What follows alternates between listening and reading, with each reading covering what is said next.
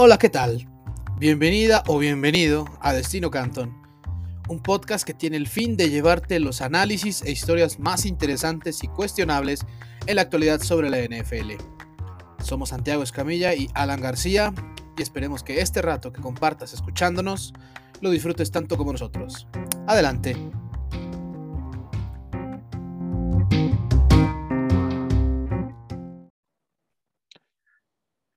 Hola, ¿qué tal? Muy buenos días, buenas tardes, buenas noches a toda la gente que nos está escuchando desde sus casas, en su trabajo, no sé, cuando se va a correr o como sea. Sí he sabido de gente que lo ha hecho y lo agradezco bastante. Eh, Alan García, Santiago Escamilla, aquí les saludamos. Santi, ¿cómo estás? Eh, muy bien, contento de este, entrar más a, detalle de, eh, en los mejores partidos de, de, la semana. Este, fue una semana pesada para ambos en cuestión de cobertura de, este, de estos juegos, entonces pues va a ser interesante ver qué podemos aportar en ese sentido. Y, y pues ya, eh, si te parece, empezamos en caliente no, sí, me, parece perfecto. Fue una semana donde yo creo que me esperaba otros análisis de partidos. recuerden que siempre Santiago y yo, además del episodio... de los Ravens. Sí, exacto. Ese, era uno que quizá yo, yo tenía en cuenta. Eh, pero pues no, no, no fue así, todo estuvo de un solo lado, no hubo mucho que, que analizar de, de, esa parte. Hubo otros juegos que sí este, estuvieron más apretados de lo que uno hubiera esperado, no sé, el de Vikings contra Panthers o el de Jaguars Dolphins, que se definió en la última jugada del partido en, en ambos casos. Pero también eh, para esta ocasión vamos a añadir un juego más. Normalmente analizamos tres, pero dado que el equipo invicto del NFL sigue siendo Arizona, pues creo que vale la pena revisar un poquito este equipo que pues no, no, no hemos eh, analizado ningún juego de ellos hasta ahora y, y pues vale la pena por, para pues más o menos explicar por qué este equipo eh, acabó, acabó en el, primer tercio de la temporada este, invicto. No sé si ya empecemos entonces con el juego entre Cardinals y Browns. 37 que normalmente 37-14 normalmente nos gusta analizar partidos que están más cerrados, ¿no? Que se definen hasta el final, eh, intentar este, explicar por qué, por qué, en los detalles, por qué ganó el equipo por tan poquito, ¿no? Porque los juegos que son muy cerrados normalmente se, se definen por cuestión de nada. Entonces, eh, en este caso, pues es un juego que fue una putiza eh, de Arizona. O sea, desde el segundo cuarto rápido ya iban 17-0 arriba y la verdad es que los Browns como que no estuvieron. En general, salieron mal, fue un mal día. Este, no sé cuál fue tu impresión general del partido. A mí me pareció eso, desde el principio Arizona se vio como el mejor equipo y, curioso porque las circunstancias eran, sí, ambos equipos tenían muchas ausencias, pero quizás las de, las de los Browns ya estaban un poco más contempladas, ¿no? Entendiendo que las de los Cardinals fue por una cuestión de COVID, que en el fin de semana eh, de repente les quita a su entrenador en jefe, a su mariscal, eh, su entrenador de mariscales de campo y a tres jugadores en la defensiva muy importantes. Entonces, eh, pues uno esperaría que, el equipo que no saliera listo fueran los Cardinals, pero fue justo al revés. Sí, no, totalmente. Ya lo hablamos en el episodio pasado, pues prácticamente un asistente por ahí que tenía este Sin Kingsbury de 32, 33 años más o menos, fue el que termina eh, mandando Whipple, es, el, es, el, que termina mandando eh, varias jugadas, no todas, pero sí una buena parte de las jugadas ofensivas de los Arizona Cardinals. Es un gran mérito. Recordemos que también eh, no jugó Chandler Jones, que es... Y Zach Allen son los dos más importantes, ¿no? De esa lista de ausencias. Sí, totalmente. Y, y, bueno, mi impresión, mi impresión sentí, bueno, este, este equipo, de hecho, se fue 20-0 en algún momento del partido. Y si bien, si no es por ese Hail Mary, que yo creo que sería el único detalle que tuvo Arizona en cuanto a no dejar que, el equipo hiciera, el equipo contrario hiciera jugadas explosivas, creo que pues, salvo eso por nota, ¿eh? o sea, los Cardinals demostraron que, que tienen una solidez en ambos costados y que y que está bastante convencido el grupo de lo que, de lo que quiere.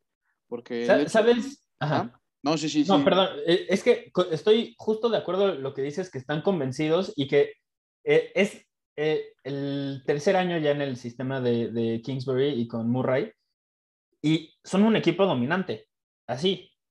Y no creo que lo esperáramos, pero quizás ya deberíamos de entender que son un equipo dominante y que eso es lo que debemos de esperar de ellos esta temporada, ¿no? Sí, yo, yo, creo, yo creo que ya de por sí se avecinaba, ¿no? Con los fichajes que tuvo para esta campaña Arizona. Yo era escéptico, yo era escéptico, la verdad. Sí, no, porque justo el año pasado, pues también habían traído muy buenos jugadores, tuvieron un buen despliegue más o menos en la segunda parte de la temporada, pero en la tercera, pues básicamente por el, estado de salud no tan apto de, de Kyler Murray, pues sí terminó afectando y que incluso con un, con un este, eh, récord casi mediocre, ¿no? Se terminó quedando fuera de la postemporada, pero, pero este año, pues prácticamente el límite es el cielo para, para este equipo. Insisto, el juego se podría decir que moralmente sí, sí, se acabó desde la primera mitad, o sea, el dominio fue terrible. Eh, yo pienso que Murray está jugando en un modo MVP. Ya ahorita, de acuerdo a las apuestas este, Las Vegas, ya solo está el señor abajo de Josh Allen para ganar el, jugador más valioso de la liga. También hay, que decir, han cooperado otros jugadores como Patrick Mahomes, por ejemplo, que tiene ocho intercepciones y estamos en la semana seis. Eso sí no le está dando tantos puntos para ello, pero, pero Murray pues ya lleva tres juegos seguidos sin, hacer intercepción.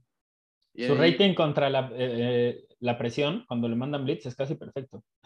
sí, sí, es, o sea, absurdo.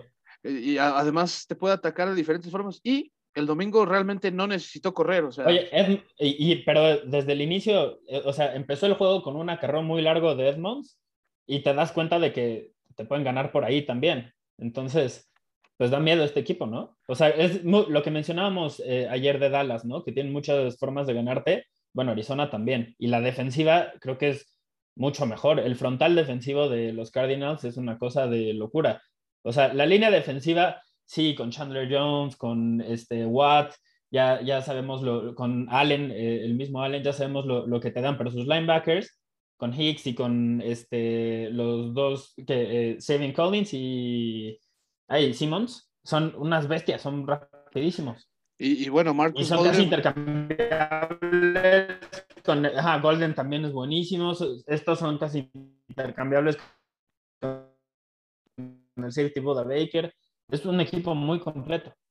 Sí, no, totalmente. O sea, y como, y como bien dices, un equipo que tiene un quarterback del nivel que está teniendo eh, Murray, más eso, le sumas que tus corredores te, te hacen 144 yardas por tierra, es, es evidente que, que, hay un balance muy peligroso ahí.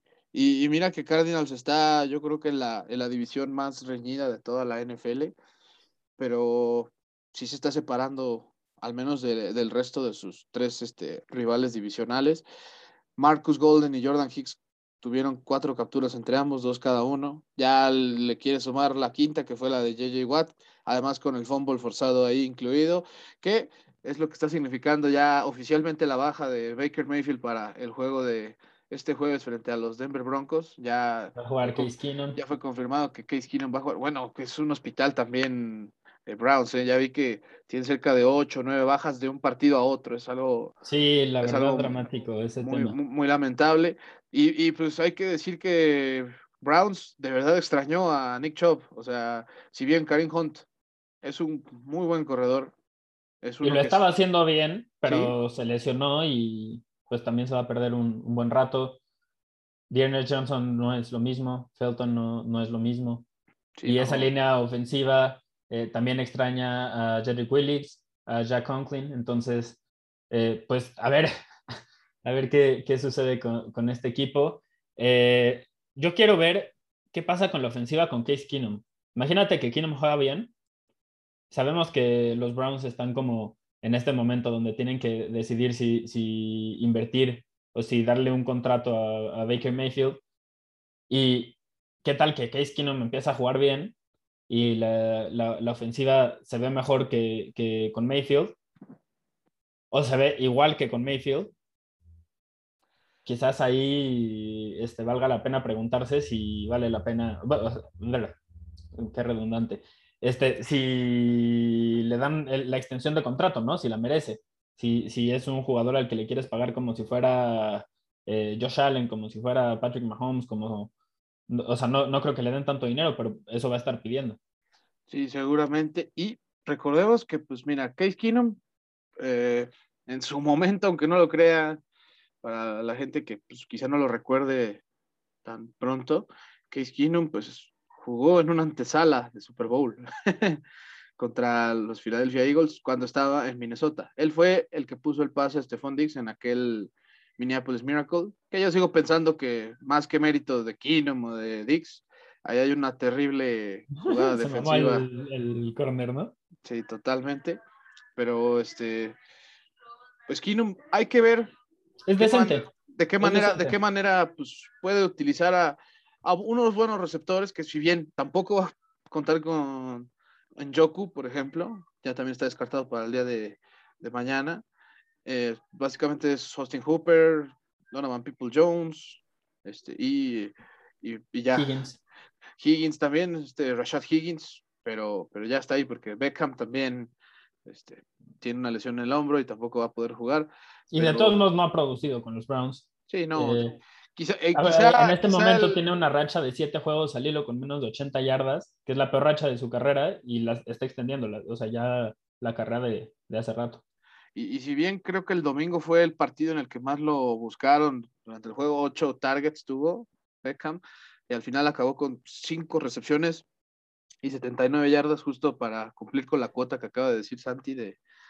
Por una yardita, oye, el dato pero, pero pues sí, claro, totalmente, ¿no? Pero, pero la verdad es que Arizona pues, fue, fue muy dueño de ese partido, 24 primeros y 10 completó más del 50% de sus, de sus terceras oportunidades, 8 de 15 y 352 yardas totales, que en perspectiva no parecen tantas para la cantidad de puntos que anotaron, pero también tomemos en cuenta que robaron el balón este, en varias ocasiones y eso pues al final hace que tengas que recorrer un poco menos el, campo, ¿no? Fueron tres entregas de balón, así que... Y además de eso, pues recordemos que no todas las entregas terminaron en siete puntos, eh, pero, pero definitivamente Arizona es un equipo de mucha realidad ya, Browns, entre las lesiones, entre la inconsistencia de, Baker Mayfield, yo creo que están poniendo un poco en duda lo que, lo que se esperaba de este equipo, que sí pues, son contendientes básicamente, ¿no? Sí, exacto. O sea, ya ni siquiera para su división lo estaban poniendo después del juegazo tremendo que sí dieron ante los Kansas City Chiefs en los playoffs divisionales de la temporada pasada.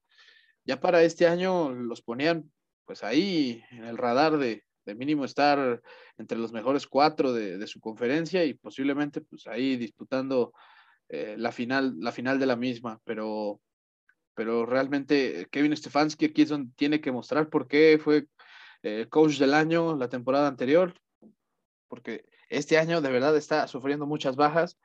Y, y se supone que es un equipo que tiene mucha profundidad, ¿no? Y las lesiones son una constante. Ayer lo mencionábamos con los Ravens, tienen, eh, no me acuerdo el número exacto, pero son el, equipo con más, eh, mayor cantidad de jugadores en la lista de reservas lesionados. 17, y de todos modos siguen jugando, entonces, eh, ganando. Así que no hay excusas. Sí, no hay excusas. Puede ser que pues, no tengan un Lamar Jackson, pero como tú lo bien dices, eh, esa era la fortaleza del equipo, se supone, la profundidad y que había talento en todas las posiciones. Es momento de que otros jugadores eleven el nivel. Eh, por ejemplo, Miles Garrett, es momento de que demuestre que puede ser un jugador defensivo del año. Ya Devon Clowney, es momento de que demuestre eh, que sí puede ser ese complemento o que sí puede ser ese jugador. O sea, todos sabemos que es una bestia física, o sea, físicamente, y que es muy bueno contra la carrera, pero es momento de que dé ese paso y también aporte más eh, persiguiendo al mariscal de campo. No sé, hay muchos jugadores ahí que podrían eh, dar un paso al frente y sin embargo no, no está sucediendo. Quizás es momento de que aceptemos que los Browns no son tan buenos como pensábamos. podría, podría ser, ya lo estaremos viendo. El día de mañana tampoco van a contar ni con Malcolm Smith ni con Javier Clowney. Eh, tengo entendido que Malcolm Smith tiene una lesión en el abdomen y Javier Clowney en la rodilla, pero no parecen tan graves, o sea, no, no parece que... Es que también les afecta el jugar en jueves, ¿no? Ese es el caso con muchos. Hay varios que están en esa lista que dicen, si fuera el domingo quizás los consideramos, pero no vale la pena arriesgarlos. Y es que, pues para ellos se le viene una seguidilla de partidos, pues eh, creo que importantes, al menos para sus aspiraciones en su división, ya que después del juego de Broncos, que no va a ser fácil, a pesar de que están enfrentando un equipo con también muchas ausencias, eh, no dejan de ser graves las que tienen los Browns y que pues, sí, habrá que ver cómo, cómo lidian con eso. Pero después vienen dos juegos divisionales, uno este, recibiendo a los Steelers y el otro visitando Cincinnati. Y unos Cincinnati Bengals que pues francamente se están viendo muy bien, especialmente en el ataque. Y los Steelers también son un, un, equipo fuerte y que va a ser difícil derrotar. Sí, sí, Aunque está perdiendo mucho esta temporada, no cierran los partidos, pero... Sí, no, o sea, cuando, tienen cuando tienes de enfrente un defensivo como TJ Watt, pues tampoco es como que la cosa vaya a ser 100% eh, fácil, ¿no? Pero, pero bueno, entonces... No, eh, definitivamente. Eh, ¿Qué te parece que pasamos al, otro juego? Ajá. Nada más, nada más para este cerrar. Nada más para cerrar, yo quería decir que, bueno, para Cardinals está por volver a estar 7-0 por segunda vez en toda su historia el próximo domingo, si es que le gana a los Houston Texans en casa. O sea, ya lo habíamos dicho también en el, episodio anterior, a ver si hay el chequecito al portador, pero este equipo tiene la posibilidad grande de llegar con 7-0 para un duelo donde pues seguramente sí, vamos a ver una evaluación más clara todavía, que es cuando vayan a recibir a los Green Bay Packers. Pero ahora sí ya pasamos al, al siguiente juego, Santi. ¿Cuál, ¿De cuál se trata? Eh, uno que se estaba jugando al, mismo tiempo, eh, los Cowboys contra los Patriotas. Perdón ahí por, por, apresurar a veces este, con esto del Zoom, uno no sabe cuando ya este, puede, tiene la ventana, ¿no? pero, para, pero bueno, así, así son estas cosas y, ni modo. Este, pero sí, el Cowboys eh, Patriots, que fue un juego que también, bueno, no también, el otro fue una putiza, este se definió este, al final en, la última jugada. Ahora sí, los tres juegos restantes que tenemos para analizar, todos se definieron hasta el final. Eh, en el caso de, este partido, eh, vimos un duelo de mariscales de campo jóvenes interesante. Eh, Prescott, que ya es una realidad, y Mac Jones, que pues quizás lo podemos considerar ya también así. la verdad es que es bueno en lo que hace y sigue añadiendo demostrando que puede añadir armas y, mejor, a, su arsenal y que puede mejorar como pasador. entonces, pues ese es el progreso que quieres ver. Eh, tiene un suelo muy alto y si sigue mejorando, no, no, no sabemos cuál es el límite. Eh, muy, muy interesante el partido porque también enfrenta a dos defensivas bastante buenas. Eh, en el caso de, de Dallas, con Chevron Diggs, que está en todas partes se está hablando de, este jugador eh, que tiene siete intercepciones en, eh, digo, tiene intercepciones en siete juegos al, hilo. Eh, entonces, este, pues lo que está haciendo es casi como de jugador defensivo del año, ahí se le está poniendo, aunque tú y yo ya lo hemos mencionado, no es infalible en la cobertura, se le quema y por algo se le sigue buscando. La verdad es que si sigue interceptando y sobre todo si logra regresar el balón a la zona de anotación, pues quizás ahí eh, los otros equipos vayan a, considerar dos veces antes de lanzarle el balón. Eh, no sé tú qué, rescates de, este partido o qué conclusión en general te, lleves. Eh, bueno, los, el ataque de los Cowboys es impresionante. Que el señor Dak Prescott está a un nivel superlativo, o sea, las 445 yardas que lanza el, domingo pasado. Son, bueno, si alguien no lo había notado, es el coreback que más yardas lanza ante los Patriots de Bill Belichick. Y eso, la historia, nunca había pasado. Y eso pues está, es algo que pues, sí hay que remarcar. Otra cosa es que a pesar de que no fue protagonista en la zona de anotación, pues sigue siendo influyente en lo que hace Siki Elliott. O sea, 69 yardas por tierra y 50 por aire. Y hay que decirlo, fueron en siete recepciones esas 50 yardas, de las cuales también nueve fueron targets, o sea, nueve veces le mandaron el balón a Siki Lo buscaron bastante. Fue el segundo, se podría decir entre comillas, receptor que más buscó Prescott. Solo está abajo de CD Lamp, al que buscó 11 veces. Y que bueno, CD Lamb hizo nueve recepciones para 149 yardas. E-, ese enfrentamiento contra Mills se lo comió. Totalmente. Ah, bueno, es que creo que hasta se mofó en, este, en el último Al final, en el, en el walk-off, adiós. Sí, sí, claro, fue como de adiós. Y es, que, y es que yo creo que también tuvo que ver con la reacción del corner, ¿no? En este caso que sí lo aventó como ya con, órale, pues ganaste, pero sí te llevas la, la caricia, ¿no? Pero, pero sí hay que decir también que eh, Oye, Cedric Wilson también. Oye, sí, esa, esa, esa, recepción que hace Cedric Wilson en cuarta oportunidad es increíble, es de top y, y, no fue la única, no fue la única que tuvo durante el partido, apareció en varias ocasiones. Yo quiero ver a este equipo si consiguen que regrese Michael Gallup. Realmente, ¿a quién vas a defender? Tienen demasiadas armas. Aquí, aquí es donde yo te quiero hacer esta pregunta, Santi. ¿Tú consideras que la terna de receptores que cuenta Dallas, crees que es la mejor de la liga? No. No, pero la profundidad que tiene quizás sí.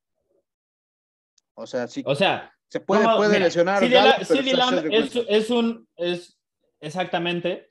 Y si regresa Gallup, vas a tener a cuatro receptores muy, muy buenos que en otros equipos probablemente serían el segundo, eh, Cedric Wilson o Gallup, hablando específicamente de ellos, serían el segundo receptor en muchos otros equipos. Creo que ninguno de, no se les puede considerar receptor número uno a, ninguno de ellos todavía. A Mary Cooper, eh, es un gran corredor de rutas, pero no tiene ese aspecto físico eh, que necesitas en el receptor número uno. Y CD Lamb sí, pero todavía desaparece a ratos. Entonces, tienen mucho potencial y sí. Eh, la suma de todas esas armas combinada con sus alas cerradas y combinada con los corredores y con el hecho de que Dak Prescott es un demonio que puede lanzar y puede correr, este, eso los vuelve no no considero que tengan el, mejor eh, cuerpo de, receptores de, la liga este nada más así de bote pronto. Por ejemplo eh, ayer estábamos hablando de los Bengals ese grupo de receptores eh, a mí me gusta más. Creo que también el de Tampa Bay es mejor yo creo que el de Tampa Bay es el mejor. y quizás sí quizás ese es el mejor. El de los Rams también lo pondría por encima. Está en la terna está en la terna o sea, quizá, quizá en un par de años podamos ver el alcance que pueden tener todos estos. Si sí, Dylan da el paso adelante, sí.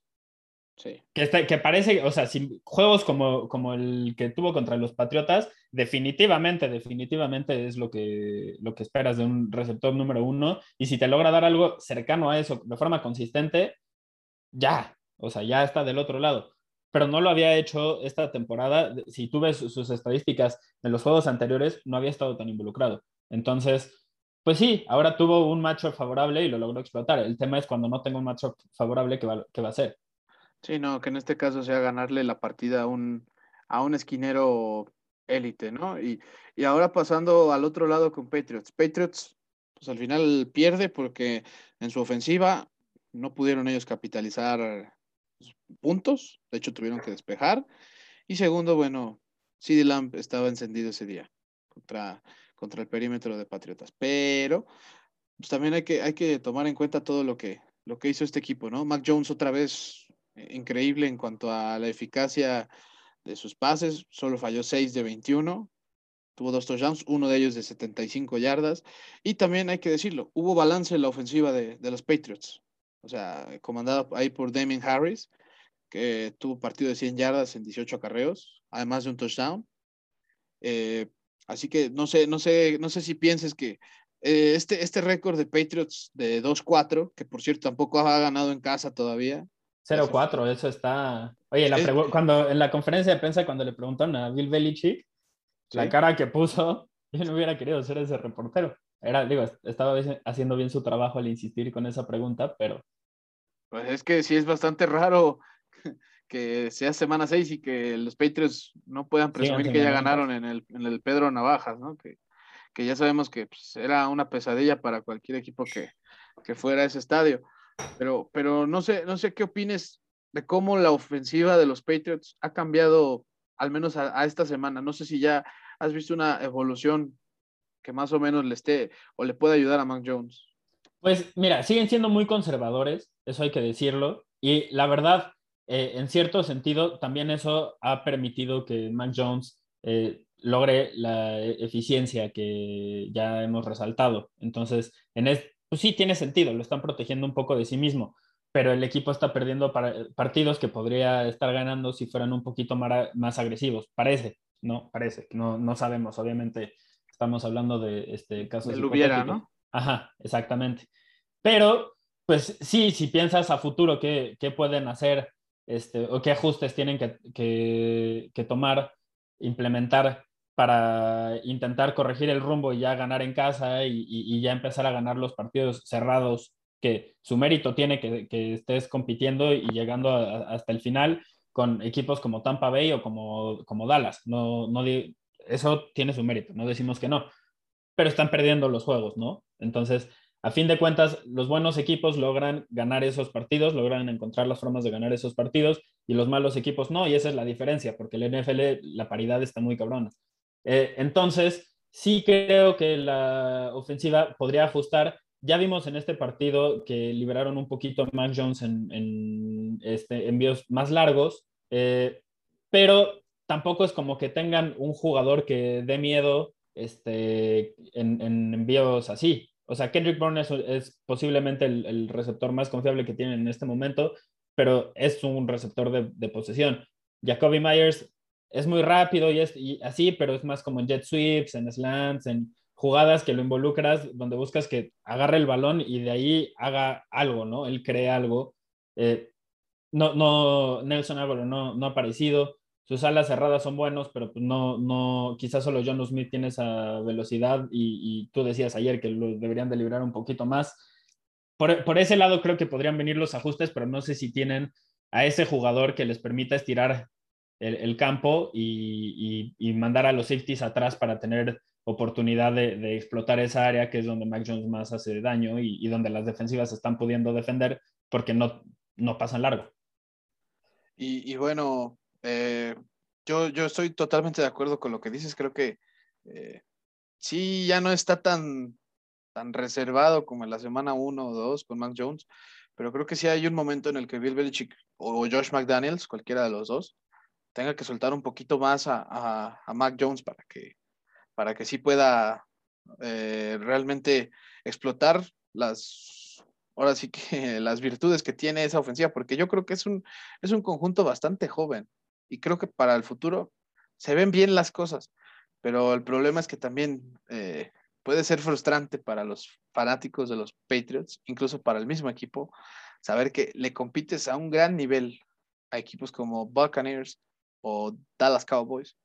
Y aún así ellos, pues, por detalles así, te pueden eh, arrancar la, la, victoria, ¿no? O sea, eso es algo que sí debe tener muy claro Belichick, que no todo el tiempo puede estar eh, a lo seguro, se puede decir así, con Mac Jones.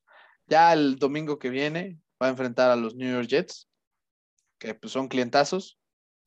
Creo que llevan como 12 partidos ganándoles al hilo a los Jets y aparte es en casa, así que qué mejor manera de ya eh, conseguir su primera victoria que contra los ¿Qué tal que lo pierden, eh? ¿Qué tal que lo pierden? ¿Qué va a pasar ahí? Sí, eso, eso es algo cuestionable porque, porque si bien eh, los Patriots de verdad han tenido dos grandes partidos contra, contra estos equipos que ya mencioné, que son los Cowboys y los Buccaneers, pues bueno, en, otro, en las otras derrotas, pues sí se, se han visto bastante superados. Bueno, contra Dolphins. Incluso su victoria contra Houston este, fue con dudas.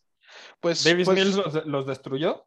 Pues sí, hasta cierto punto lo de la defensa sí es algo inexcusable, pero creo que en la ofensiva recuerdo que para esa semana los Patriots no contaron con varios de sus ah, jugadores. Ah, cuatro lineros ofensivos, ¿no? Eso sí, en esa parte y ahora sí que para... El contexto importa. Para la gente que quizá no sepa más o menos, eh, debe, debe enterarse que si juegas de la noche a la mañana con otra línea ofensiva a la que normalmente estás dispuesto, eh, sea Cardinal, sean Cowboys, sean... Va a valer verga todo. Va a haber un cambio importante y pues, pues bueno, aquí no fue la excepción, solo que pues ahí Patriotas sí, sí consiguió remontar el partido, pero, pero sí, al final de cuentas, la NFL trae sorpresas y, uno no sabe qué, qué pueda pasar, pero, pero la realidad es que los Patriots no juegan mal, pero definitivamente sí ya eh, tienen el talento al menos para capitalizar ciertas cosas que por ahora no han podido hacer. Y por otro lado, los Dallas Cowboys, yo creo que están convencidos de que les tienes que jugar hasta el último down para poder vencerlos. Y es que así ha sido, al menos en, la única derrota que han tenido, así tuvo que ser. Prácticamente. Sí, definitivamente. Y contra el, este, pues uno de los mejores equipos de, la liga, eh, posiblemente el favorito en este momento. No sé cómo estén las apuestas. Este, ahora, eh, los Cowboys ya ganaron cinco al hilo por decimonovena ocasión en su historia. Las 18 anteriores llegaron a playoffs. Así que la historia habla bien para este equipo de, de los Cowboys. Y también resaltar que Dak Prescott es el tercer mariscal de campo en la historia, junto con Kurt Warner y eh, junto con, ay, aquí lo tenía, y Dan Marino, que rebasan las 400 yardas por aire contra Belichick y ganan el partido. Así que, pues buena compañía, ¿no? Buena compañía. Sí, no, con, quien te gusta estar. Tener a un salón de la fama indudable como Dan Marino y a un salón de la fama indudable y aparte campeón de Super Bowl como Kurt Warner, pues, es algo algo muy, muy digno para Dakota Prescott. ¿Y qué te parece? Ahora vamos al a otro, al Sunday Night. bueno, o sea, uno, uno, a veces no quisiera irse de repente a los juegos de prime time, pero, pero parece que la NFL hasta, hasta en este juego tuvo suerte, porque parecía un juego, la verdad, yo lo voy a decir Aburrido. respeto, sí, nada atractivo, sí. O sea, en, el Dos equipos malos, venidos a menos. Sí, o sea, me, llegaron a decir que sí, olía aburrida el partido y pues, principalmente por la ausencia de Russell Wilson, que por primera vez en su carrera en la NFL se iba a perder un partido y eso, eso sí era bastante destacable. Los Seattle Seahawks visitaron el Heinz Field para eh, verse las caras ante los Pittsburgh Steelers y bueno, en un duelo que Pittsburgh a la primera mitad parecía que estaba controlando de manera tranquila, 14-0 se fueron al descanso. Bueno, de repente se lo empataron a 17 en, un tramo del juego y, bueno, ya, ya estaremos explicando más o menos cómo, cómo fue que, ocurrió, porque la verdad es que hubo un, verdadero relajo en los últimos dos minutos, bueno, en la última posesión de Seattle, hubo todo un relajo ahí que, incluso hizo enfurecer a, a, Mike Tomlin ya después en la conferencia, sí se desahogó, pero, pero lo importante, al menos para Seattle, fue que eh, se dieron cuenta que ajustaron bien ante una muy buena defensa y yo creo que jugaron una segunda mitad contra los Steelers, pues casi por nota, porque, porque la verdad es que los, los Steelers ya no volvieron a anotar de, seis. Y, Jamal Adams eh, tuvo la oportunidad de interceptar a, a, Big Ben. Le puso, le puso, el pase, le puso el pase ahí. Le rebotó en la cara. Le rebotó en la cara pero el güey no tiene, no tiene eh, cero habilidad este, para, para recibir o para forzar una entrega de balón. Así que por algo solo tiene dos intercepciones en su carrera y además si, si tú ves los highlights, una fue de rebote y la otra fue un pase, o sea, incluso más fácil de interceptar que este de Big Ben. Eh, en fin, se sabe que, que, ni tú ni yo somos fans de, de ese jugador. Este, ahora, TJ Watt. Qué no, cosa. Pues, no, pues ya incluso esta semana. fue, ¿no? Fue, Este es el impacto, ese es el impacto de, de, un buen defensivo. Ese es el impacto de alguien que, que está al nivel de Aaron Donald. Sí, no, y que está dolido, seguramente. Yo sigo pensando que el señor está dolido porque pues, no le dieron el premio defensivo del año. Y ya esta semana fue nombrado el defensivo de la semana, ya vamos a explicar por qué. Pues el señor, para tener siete tacleadas como jugador de línea, en este caso, porque ahí estuvo jugando el partido, es, es algo increíble, ¿no? Dos capturas en, tiempo extra, forzó el balón suelto que este, definió el, juego. Este, desde que entró a la NFL, tiene 13 juegos con múltiples capturas. Eh, y esa es la mayor cantidad junto con Aaron Donald. Así que ya lo tiene, digamos, hay jugadores que desde el inicio muestran que están a un nivel altísimo, ¿no? Pero luego el, desafío es mantenerlo. TJ Watt lo ha mantenido. Entonces. Y hasta lo ha crecido, creo yo. Sí, sí, sí, sigue mejorando. Eso es lo, eso es lo, cabrón. O sea, sigue, sigue mejorando y ya es buenísimo y ya tiene el impacto que tiene en el campo. Eh, de los Seahawks, sí voy a decir, si no quieren que su temporada se vaya al carajo, creo que tienen que contratar a Cam Newton ya. Porque Gino Smith es un jugador limitadísimo, que vimos lo mejor, ¿eh? O sea, no jugó mal. Es de lo mejor que puede, que puede hacer. Pero ni así alcanzó. Así es sencillo. Ni, ni así alcanzó. Entonces. Sí, sí, sí. Totalmente. Pues sí. O sea, mientras no, mientras no corrijan ese tema. Ahora, ahí sí. Híjole. Russell Wilson me parece un gran mariscal de campo, pero no sé qué pensar de que un jugador que está lesionado y no va a estar en el, campo, salga al, al cointos. ¿Qué, ¿Qué, te demuestra eso? Gino Smith, o sea, sí, quizás tú estás jugando, pero ni creas que tú eres el líder de este equipo y creo que sí debes de darle cierta libertad al suplente de que crezca y de que lidere al, al, equipo, eh, porque si no, es muy difícil que el mariscal de campo tenga éxito en una situación así. Entiendo que no quiere ceder su rol y que en la NFL eh, las ausencias a veces significan que te reemplazan y él no quiere que eso, que eso suceda, pero también hay que darle un poco de, espacio al suplente por el bien del equipo, ¿no? No sé cómo lo veas tú. Y con Newton ese sería un tema ahí que chocarían, pienso yo. Seguramente eso tiene que ver con que no lo fichen todavía, porque ya como tú bien dijiste, Pete Carroll eh, ya aceptó públicamente que habló con, con Cam Newton. Eh, pero Gino Smith, pues sí, o sea, se vio mejor en la segunda mitad, pero es, muy difícil que puedas, no sé, confiar en un jugador que pues, prácticamente no, no le dan esa confianza de liderazgo que, que se necesita para, para algo así, ¿no? Y es que yo creo que de verdad Gino Smith al menos jugó una segunda mitad digna, al menos como para para decir, oye, déjame yo elegir. Pero, a ver, te voy a hacer una pregunta. ¿Por qué regresaron al partido? ¿Por Gino Smith o por el juego terrestre? El juego terrestre, y ahí es donde también. O sea, les ayudaría un chingo. Sí, total, totalmente. O sea, yo y lo Cam Newton no es peor pasador que Gino Smith, ¿eh? No, no, me, van a, no me vengan con No, pues es un, es un former MVP de la liga, o sea. Y ya está muy reducido como pasador, o sea, ya no es lo que era, pero ni cerca.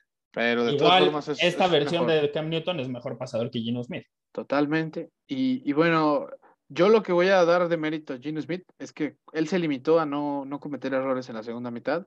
Y. Pues, Concuerdo, solo tuvo uno. Sí, que pues ni modo, ¿no? ¿Qué haces ahí? Es... Sí, no, es el, estás contra uno de los mejores defensas de, de la liga. Pero Alex Collins, ese sí hay que decir que para que veas, puede hacer que sí cubrió bien la cuota en esta semana al menos que, que dejó ahí Chris Carson. 101 yardas en 20 acarreos y un touchdown. Y bueno, ese touchdown fue cuando el partido se puso 14-7. Y en ese drive, donde se comieron cerca de 6 minutos más o menos los Seattle Seahawks, de esas 75 yardas que recorrió Seattle, 58 fueron de él. O sea, hubo un momento en el que Seattle dijo, ¿sabes qué? Pues, estos me están dando espacio contra la carrera, les voy a correr. Y Gino Smith dijo, bueno, yo jalo, y pues eso, eso incluso ayudó a ese play action que terminó en su touchdown ahí de unas dos yarditas, creo, con su ala cerrada. Este, pero, pero la verdad es que eh, Steelers más bien creo que se dio, se dio mucha complacencia a un Seattle bastante limitado, porque no es ni siquiera que sus receptores hicieran algo, o sea, DK Metcalf y Tyler Lockett ni siquiera entre los dos llegaron a las 100 yardas. O sea, 6 recepciones, 58 yardas para Metcalf y 35 yardas en dos recepciones para Tyler Lockett. En, esto, en este caso, creo que los corners sí cumplieron bien su trabajo de los Steelers, pero. Oye, el Nova, ese me, se me está escapando en este momento el nombre del, del Ese, qué, oye, qué buen juego. la verdad es que está, o sea, está sorprendiendo, ¿no? Juega bien. Lo quinta ronda, algo así, ¿no? Sí, fue en cuarta, si no me equivoco. Cuarta ronda. Pues, y, bastante bueno, para que un novato de cuarta ronda esté jugando así. Yo creo que pues ahí trabajando, porque el hecho de, saber que eh, Hayden, por ejemplo, Joe Hayden, el corner principal, eh, pues sí anunció que este es su último año en Pittsburgh. Así que sería bueno saber que tiene un buen heredero por ahí. No, y los Steelers hacen muy bien eso la verdad. Este, en, ese sentido trabajan muy bien. Eh, Alex Collins, ya lo mencionabas, eh, solo quería apuntar, salió lesionado del juego. Este, es posible que no esté para la semana 7. Eh, recordemos que, los Seahawks también estaban sin su corredor titular, Chris Carson. Entonces, el que se podría quedar ahí con el trabajo es Rashad Penny, su bust de primera ronda. Él sí ya podemos decir este, que, no ha cumplido las expectativas que se tienen para un corredor de primera ronda. El que sí parece que lo está cumpliendo es Najee Harris, 81 eh, yardas por tierra, 46 yardas por aire, un touchdown, 6 recepciones, este, 30, o sea, tocó el balón 30 veces en total. La verdad es que, corrígeme si me equivoco, pero parece que si los Steelers se enfocan en Najee Harris, y de ahí utilizan un poco el play action quizás o, utilizan los pases cortos para aprovechar cuando la defensiva se acerca demasiado a la línea de golpeo para intentar eh, defender la carrera, cosas así.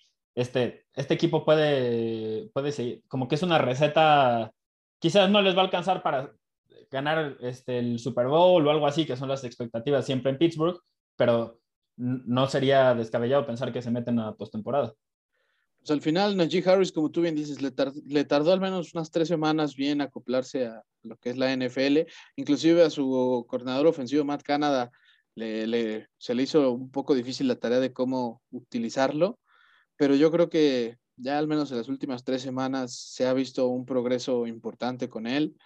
Ya este, la semana antepasada tuvo su primer juego de 100 yardas. Eh, yo creo que Najee Harris, a pesar de las limitaciones que tiene la línea ofensiva, ha hecho mucho más, de hecho, demasiado de lo que se, de lo, de lo que se pide de él. Y, y, bueno, creo que Ben Roethlisberger también se ha dado cuenta que es alguien que debe estar en constante radar para él, porque Najee Harris sí está demostrando ser un talento especial. No estoy diciendo que vaya a ser el siguiente Emmett Smith, ni Eric Dickerson, ni mucho menos, pero creo que eh, ahí hay algo bueno en el caso de que se mantenga saludable, pero creo que Najee Harris lo está haciendo bastante bien, está haciendo un ataque muy polivalente. De hecho, eh, hay una jugada en, en tercer down y, largo, me acuerdo si eran 11 yardas, creo, ya faltando pues, prácticamente nada para que pues, los Steelers trataran de acabarse el reloj. Y si bien no alcanzó el primer down, de esas 11 yardas, creo que Najee consiguió al menos 9 o 10 a puro plomo de él. ¿Y eso en qué resultó? En el gol de campo que los pone arriba 20-17. O sea, si no es por esa jugada de Najee Harris, seguramente Boswell se las hubiera visto negras porque eh, el gol de campo hubiera sido de más de 55 yardas, lo cual sabemos que en Heinz Field pues es algo difícil de, conectar, ¿no? Y, y, eso pudo haber incluso significado la derrota para, para Pittsburgh. Así que yo creo que Najee Harris es un talento muy especial. Otro jugador que sí tengo que destacar que ha estado haciéndolo. ¿Fryer o quién? Eh, no, en este caso, Deontay Johnson, comparado con el año pasado. No. Oye, maldito Deontay Johnson me ganó, perdí un, juego de fantasy gracias a él. perdón, perdón. no, no, y es que, y es que sí, la verdad, eh, ya no, ya no es ese, ese chamaco que de la mitad de los pases que le, que le pasaban soltaba los balones. Aquí sí está siendo más constante. Aquí quizá el, del asterisco en la ofensiva pues sigue siendo Ben Roethlisberger, ¿no? Que, y Claypool quizás, ¿no? Sí, Claypool. En este juego, con DJ Reed que lo habían estado quemando durante toda la temporada y además mide como la mitad que él. No, tuvo dos recepciones en, siete targets. Eso es muy poco para un jugador que. Siete yardas también. Ajá. Y, y, la verdad es que yo, yo soy de los que piensa que Claypool tiene el talento como para ser uno de los 10 mejores receptores de la liga, pero es muy inconsistente. Sí, o sea, en un juego te puede hacer 95, 100 yardas y en el siguiente pues, te hace esto, ¿no? es un performance así y yo creo que el más constante sí está En un matchup favorable. Sí, aparte de todo, o sea, no es como que también le hicieran doble cobertura ni nada por el estilo. Le pusieron mano, hombre a hombre, al mejor corner de, de, los, digo, de los Seahawks, sí, pero uno que había estado jugando muy mal. Sí, o sea, cuando te digan que es el mejor eh, jugador de la peor defensiva, no es necesariamente algo que... No es un cumplido. No, exacto, no es como que debas decir, ah, no, pues es que este sí está, no, no, no es el caso. Y Ben Roethlisberger, pues, eh, no lo capturaron, pero aún así sí lo presionaron un buen ratito. Eso significó su fumble, del que ya apareció en, la, ayer. en la sección se mamó. Creo que Ben Roethlisberger tampoco tuvo el pésimo juego. Creo que sí hay mejores jugadas que podría darle Matt Canada, como lo hizo, por ejemplo, en el partido contra Denver Broncos, donde sí explotaron más las, virtudes que pueden tener sus receptores y también Najee Harris, pero, pero bueno, al final Steelers saca ese partido gracias a una jugada defensiva clutch, TJ Watt, y eso los pone todavía ahí en el radar y más porque pues, los juegos que se le vienen a los Steelers, para las condiciones que están, creo que son ganables. La siguiente semana descansan, pero después viajan a Cleveland, donde sabemos que está el hospital a la orden del día, ¿no? Ni siquiera sabemos si va a estar Baker Mayfield. Seguramente Nick Chop pueda estar ya es que ese partido, pero. Lo, lo, de Baker Mayfield, ojo ahí, porque este no es un tema que se vaya a ir. O sea, el güey tiene un, un, hombro muy chingado y eso solo va a sanar con tiempo. Entonces, si le está dando problemas ahora, la expectativa es que sane lo suficiente para que pueda jugar con la lesión. O sea, no para que pueda sanarse completamente y seguir jugando. Entonces, a ver, porque está, en cualquier momento se puede agravar y, puede ser un tema que termine costándole la temporada. Y ya, ya estaremos viendo eso. Ya nada más para cerrar con este partido, fue el undécimo partido que se fue a tiempo extra en lo que era temporada. eso, eso está muy cañón. ¿Por qué? Porque nunca había, bueno, es la segunda vez que, que más este, veces se va una temporada, las primeras seis semanas, muchos juegos a tiempo extra. Solo en 1995 tuvo más juegos este, en tiempo extra, tras seis semanas, que fueron 12. O sea, y de hecho, vámonos al partido culpable de que no fueran ya 12 juegos los que se fueran a tiempo extra en el año, que son los del Monday Night Football, entre Bills y Titans. Unos Bills y Titans este, que nos dieron pues, uno de los mejores cinco, no, hasta yo diría de los mejores tres partidos que ha habido en la temporada. Bueno, yo sí me atrevo a decir eso. Sí, fue un juegazo, la verdad. Es que muy divertido porque son, fue un duelo de ofensivas, pero con estilos opuestos casi. Entonces, eso está muy padre. Totalmente, o sea, 34-31 ganó Titans a los Bills en, Nashville. Un, juego que tuvo siete volteretas en el marcador, o sea, hubo siete cambios de delantera, lo cual empató la mayor cantidad de cambios este, de ventaja para un equipo en un partido de lunes por la noche. O sea, eso, eso te habla ya mucho del toma de daca, ¿no? Que había entre estas dos ofensivas, que si bien es totalmente cierto lo que dices, uno se dedicó a atacar por el aire y otro por tierra, al final explotando sus fortalezas este, de manera distinta, que en este caso eh, Josh Allen, 353 yardas, tres touchdowns, sí tuvo una intercepción, pero eh, también hay que decirlo, es la primera vez que Josh Allen lanza para más de 350 yardas, tres touchdowns y pierde un partido. Pero pues, aquí hay una razón de ser. y aquí pues tenemos que hablar de, King Henry, que además, recordemos que eh, ahí se filtró información donde dijo Bravel que no iba a estar corriendo tanto el balón, que iba a estar utilizando mucho el play action. Y, pues aún así, Derrick Henry, 20 acarreos, 143 yardas y 3 touchdowns. Y 7.2 yardas por, por acarreo además de sus 13 yardas en dos recepciones. O sea, tuvo más de 150 yardas totales desde la línea de scrimmage, eh, Mary Henry. Así que, que no sé, no sé qué, cuáles fueron tus reacciones sobre, sobre esto, Santi. Pues primero, eh, que hay, hay, jugadores que solo hay que disfrutarlos mientras se puede eh, al nivel en el que están. Y es el caso de Derrick Henry. La cantidad de touchdowns totales que tiene tras seis este, juegos es la mayor desde que lo logró la Damian Tomlinson en 2005 y Sean Alexander también lo hizo, este, no me acuerdo si esa temporada o la anterior. Entonces, estamos hablando de esa clase de, corredor. Eh, la verdad, increíble. Indefendible, esa en la que explota y se va por el centro del campo, tiene una velocidad que a veces, no, o sea, es un corredor de poder, sí, sabemos eso, pero a veces se nos olvida que también es rapidísimo. Entonces, pues solo, solo queda disfrutarlo. Este juego eh, creo que no debería de eh, asustar mucho a los aficionados de los Bills.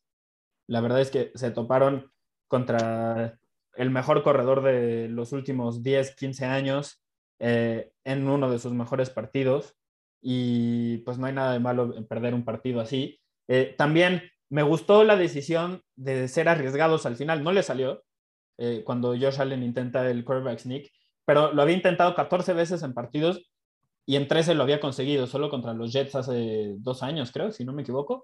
No, este fue cuando no lo, no lo consiguió. Y lamentablemente, pues se resbaló, esas cosas pasan y, ¿qué vas a hacer contra eso, no? Fue, fue un error en la ejecución que fue más un accidente que un error. Entonces, eh, no, no, no queda nada que, que decir.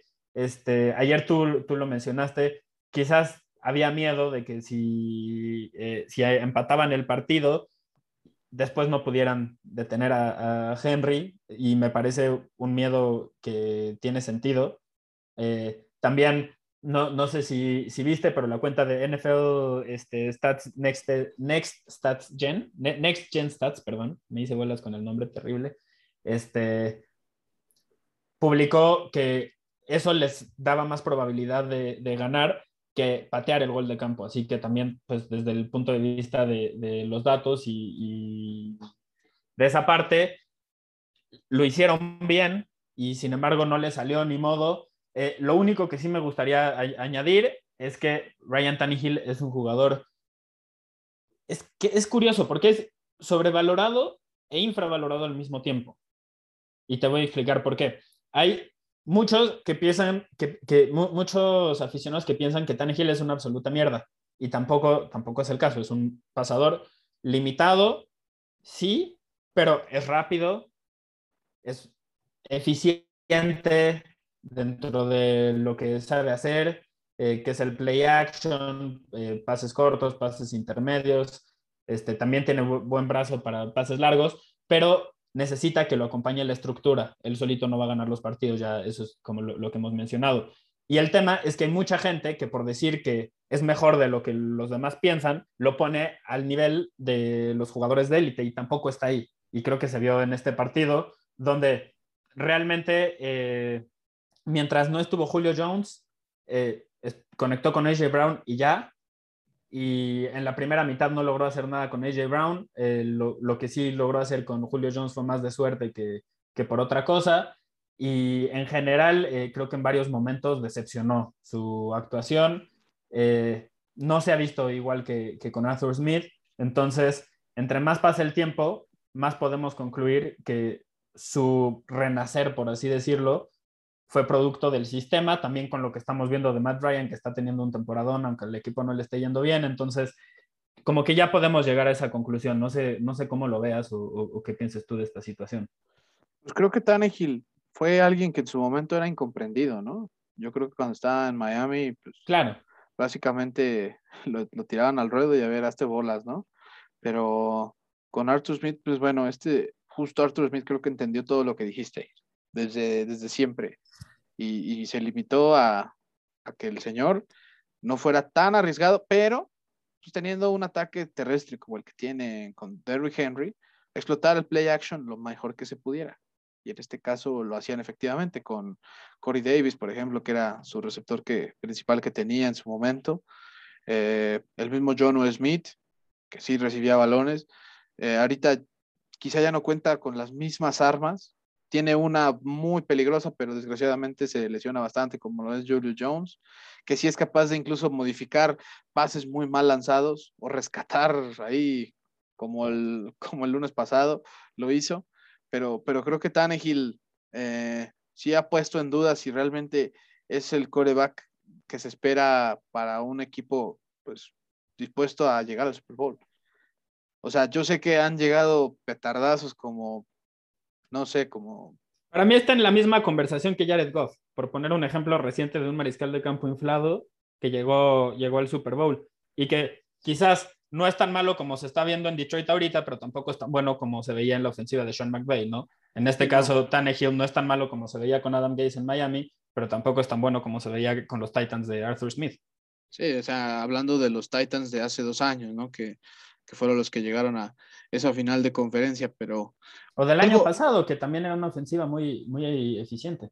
Muy eficiente, pero pues mira, al final, justo él no, no es como que con él contaras para ganar ese partido. Si bien desde que él es titular en, en los Titans, los, él es el que ha tenido más regresos en el cuarto cuarto.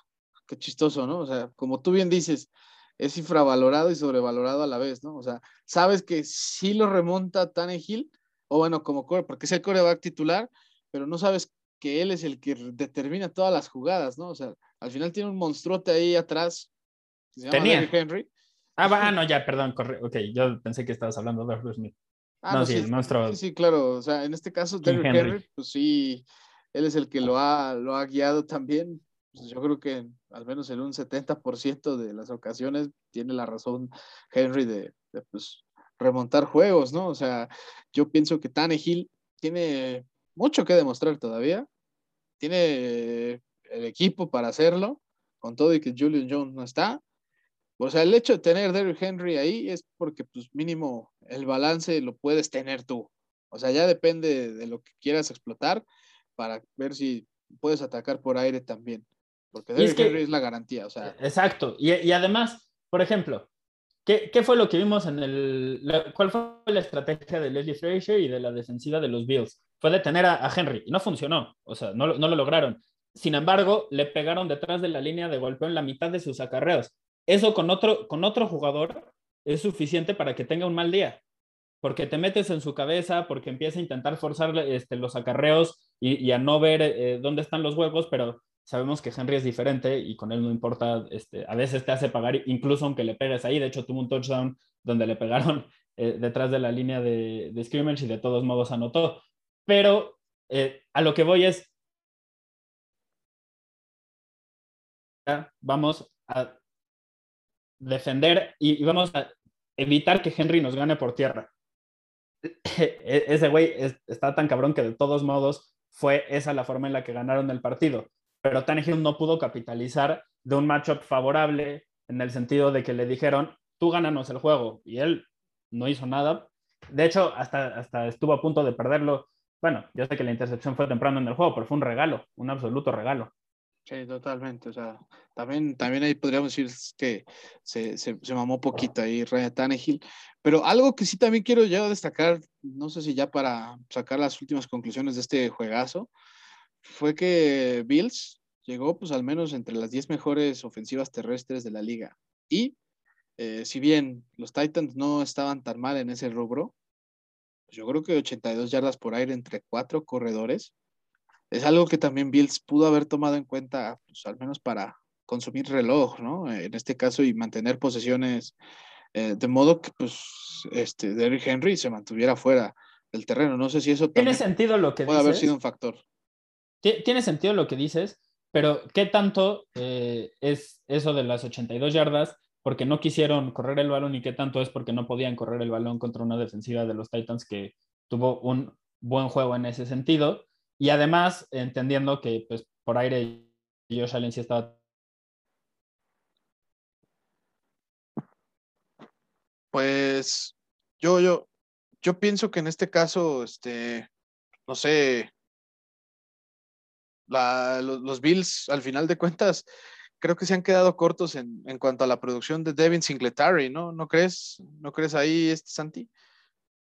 Sí, se me, la verdad, voy a confesar, se me fue un poquito el internet, entonces no sé si se terminó de escuchar mi punto bien y, y yo el tuyo no lo escuché completo. Ah, no, dilo, dilo, dilo, dilo de nuevo si, si lo necesitas. Creo que sí se cortó un poquito.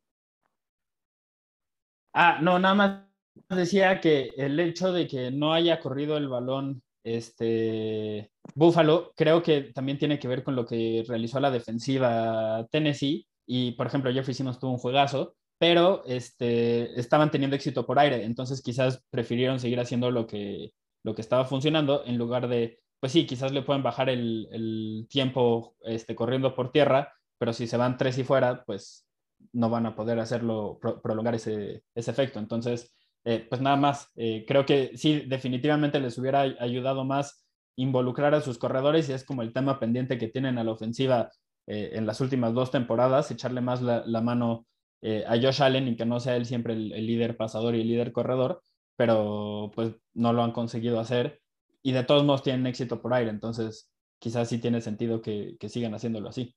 Quizá nada más es la pequeña conclusión que puedan tener de ese partido los Bills, pero, pero realmente es un equipo que, va a estar ahí en la, en la pelea por, por llegar al Super Bowl en la conferencia americana. Y, Titans pues ya demostró Su división la tiene ya casi ganada. Sí, o sea, tiene una ventaja ya considerable sobre todos sus rivales más porque pues, Patriotas desgraciadamente ahí no, no ha podido seguirles el ritmo, pero, pero creo que bueno, también Titans, un equipo que teníamos muchas dudas, perdió contra los Jets, o sea... Es que juegan al nivel del rival. Sí, es, era justo lo que estábamos diciendo el otro día, pero pues ojalá pudieran mantener este nivel que le vimos el lunes pasado en las siguientes semanas, porque así Titans es un equipo muy, muy peligroso. O sea, que puede, yo creo que hacerle pelea. Sobre todo si sus receptores están sanos. Esa, esa, hemos visto que es la clave porque eh, sin esos receptores, Tannehill se cae y sin el juego aéreo es más fácil que, pues al menos puedan intentar limitar a Derek Henry. Así que veremos pues qué, qué sucede. Bills descansa la siguiente semana y los Titans este, enfrentarán a Kansas City buen juego. Muy buen juego. Yo creo que es el más atractivo de una semana que, que, bueno, al menos me he dado cuenta que en el Fantasy parece que va a estar un poco limitada, ¿no? Con eso de que descansan jugadores de Pittsburgh, de Minnesota, de Buffalo, de Dallas, de Chargers. Yo creo que... Hay, muchos que tienen miedo en este momento, ¿no? Sí, sí, totalmente. Así que bueno, ya para finalizar, pues vamos a dar este, los, los duelos de la siguiente semana. Ya el de el de Chiefs y Titans al mediodía del domingo no, lo voy a mencionar, pero eh, recuerden que inicia el jueves por la noche. Los Broncos visitan a los este, Cleveland Browns. Los Panthers harán lo propio el domingo contra los New York Giants. Los Atlanta Falcons viajarán a la Florida para verse las caras ante los Miami Dolphins. El Washington Football Team irá a Lambeau Field contra Aaron Rodgers y los Green Bay Packers. Duelo divisional muy atractivo también. Bengals ante Ravens en Baltimore. Se juega ese partido. Los Jets irán al Gillette Stadium para verse las caras ante los New England Patriots. Los Detroit Lions. Ahí van a ver al SoFi Stadium, a ver qué le hacen ahí a, a su ex Matthew Stafford cuando enfrenten a los Angeles Rams. Los Philadelphia Eagles visitan Las Vegas para ahí darse encontrones con Las Vegas Raiders. Los Houston Texans tratarán, y estoy hablándolo con, entre comillas, tratarán de quitarle el invicto a los Arizona Cardinals. Oye, nunca digas nunca. Acuérdate esa temporada en la que Green Bay llegó con 14 victorias al hilo a enfrentarse contra Kansas, City, que tenía 14 derrotas al hilo y perdieron. y Romeo Crenel era el. Curiosamente, Romeo Crenel era el, Creo que el mariscal de campo de los Chiefs en ese momento era Matt Moore, ¿no? ¿Cómo han cambiado los tiempos? Sí, no, total, no, y yo me acuerdo que hasta Romeo Crenel, que era el coordinador defensivo, hasta le echaron Gatorade ese día, sí, sí, me acuerdo. Totalmente, ¿no? Es todo, todo un episodio ese, ese día. Los Chicago Bears visitarán este, a Tampa Bay.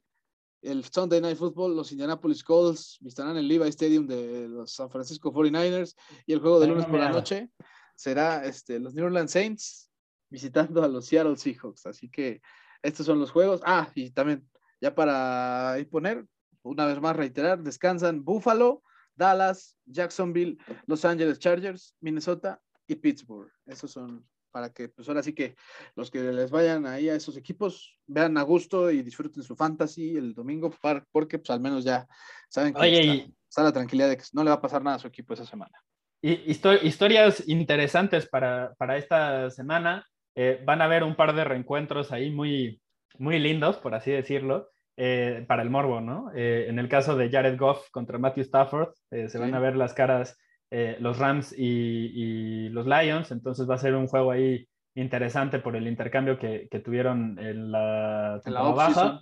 Ajá. Eh, luego también el caso de DeAndre Hopkins regresando a, enfrentar a, Houston. Eh, eso también va a ser interesante ver qué, qué sucede en, en, ese caso. Y pues sí, yo también un juego que quizás no tenga pues el foco mediático, pero que yo quiero ver es el de los Jets contra los Patriotas, duelo de mariscales de, de campo jóvenes. Y yo quiero ver qué sucede si pierden los Patriotas, porque estarían empatados con los Jets en el récord. Y ahí sí, al diablo las narrativas y al diablo las victorias morales que han tenido y al diablo todo eso, si después de siete semanas están empatados con los Jets, con dos derrotas, digo dos victorias y cinco derrotas, van a caer las críticas con todo sobre Belichick. Así que habrá que revisar eso también, un duelo entre Mac Jones y Zach Wilson, que, insisto, los Jets van a intentar ya cortar la paridad que les tienen los, los Patriots sobre ellos, así que y tiene la posibilidad, o sea, la verdad es que los Patriots, aunque decimos que no son tan malos como podríamos pensar, sí es la temporada o el año en el que más vulnerables se han visto en mucho tiempo. Totalmente, pero bueno, mi Santi, yo con esto ya creo que dimos, dimos mucho de qué hablar sobre los grandes juegos que nos dio la semana 6. Vamos a ver qué sorpresas. Qué, nos, qué sorpresas nos trae la semana 7. Ya inicia la segunda, el segundo tercio de temporada de, de la NFL, cómo se va así de rápido, pero, pero bueno, es por eso que hay que disfrutarla. Santi, pues muchas gracias a toda la gente por habernos escuchado. Recuerden que también en Instagram estamos como Destino Cantón. bueno, no Cantón. Ya están ahí los, números Cantón de esta semana, bastante buenos. Sí, me, da risa que digo Cantón porque así, así en el trabajo me dicen. me, dio, bastante risa, pero... Sí, como el Cantón de la casa. Está bueno, está bueno. Está bueno, está bueno, pero, pero bueno, este, ahí también nos pueden seguir. También ya estaremos este, esperando ahí subir también más previas de, juegos, pues ahí, en este caso como los que mencionó Santi del morbo que existe entre, por ejemplo, Rams y, y la semana de reencuentros. Y, bueno, ya, ya ahí estaremos este, para contarles las historias o por qué vale la pena ver e-, esos, esos partidos. Sales pues mi Santi, pero mucho gusto una vez más hablar y analizar este, estos juegos contigo. Igualmente, un gustazo, Miaje, y muchas gracias a quien sea que nos haya, que nos haya escuchado. Este, comentarios, dudas, mentadas de madre, lo que sea, ahí nos pueden escribir en lo privado. Este, y con gusto, con gusto platicamos. Así que muchas gracias y hasta la próxima. Hasta luego.